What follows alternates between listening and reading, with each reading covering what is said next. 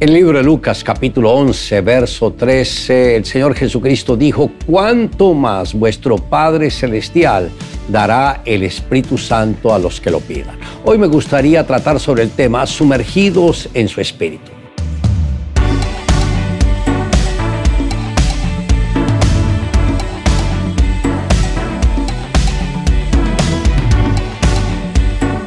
Es interesante que en la antigüedad, me refiero antes de que Cristo viniera a este mundo, el Espíritu Santo se manifestaba de una manera esporádica en las personas. Él escogía a ciertas personas para manifestarse de una manera especial a través de ellas. Tenemos el ejemplo de Moisés, la manera como Dios lo escogió, lo formó y luego lo usó en la misión que él le había encomendado. También el Señor ungió a Josué, quien a través del don de fe logró detener el sol y la luna para que la batalla no fuese interrumpida. O el caso de Elías, quien llegó a ser un tremendo profeta de Dios, que hizo descender fuego del cielo para que la nación de Israel se volviera de su apostasía. O el caso de los tres amigos de Daniel, quienes no tuvieron temor del rey de Babilonia y prefirieron el horno de fuego antes de doblar su rodilla ante un ídolo. Y milagrosamente Dios los libró del fuego. O el ejemplo del mismo Daniel, quien tuvo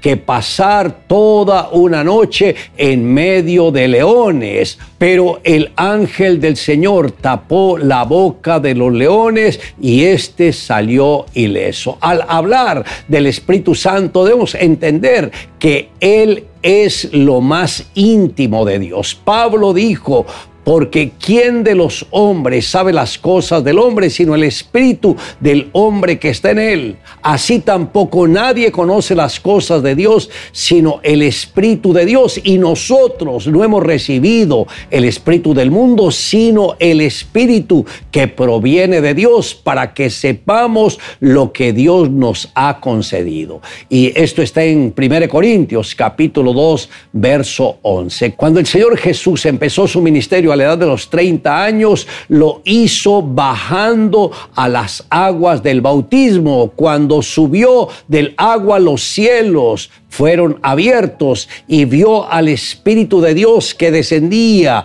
en forma como de paloma y venía sobre él y hubo una voz de los cielos que decía, este es mi Hijo amado en el cual tengo complacencia. Esto está en Mateo capítulo 3, verso 16. Por eso, apreciado amigo, es importante que usted entienda que el Espíritu Santo no es un viento, no es un aire, no es algo que no existe, es el mismo Dios que se manifiesta de una manera espiritual. Y solo aquellos que tienen temor de Dios y que han entregado su corazón a Jesús de una manera plena, el Espíritu Santo se revela a sus vidas y ellos nunca más van a volver atrás.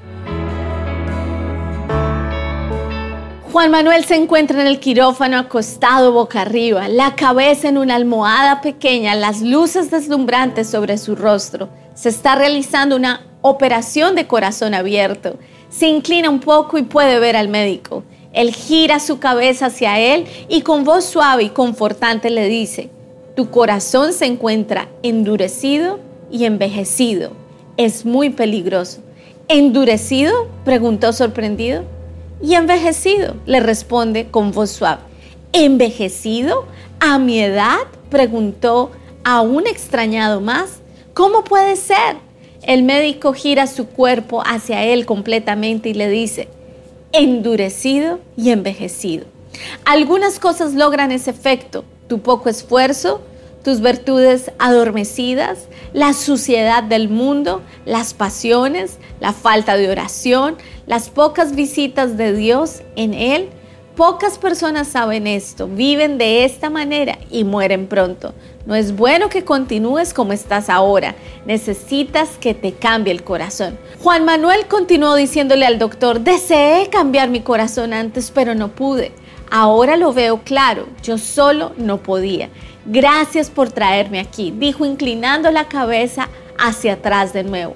El doctor toma su mano con un gesto de comprensión y él agrega en un hilo de voz, sígueme por favor, haz lo que desees conmigo. Y Jesús, quien era el doctor en ese momento, siguió adelante con la cirugía, haciendo el intercambio y poniendo el corazón del Padre en Juan Manuel.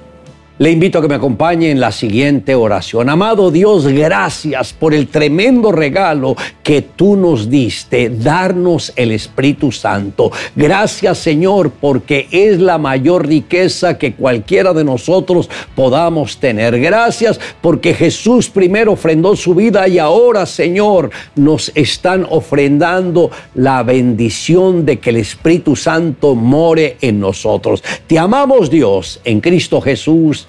Amén. Declare juntamente conmigo, cuánto más vuestro Padre Celestial dará el Espíritu Santo a los que se lo pidan.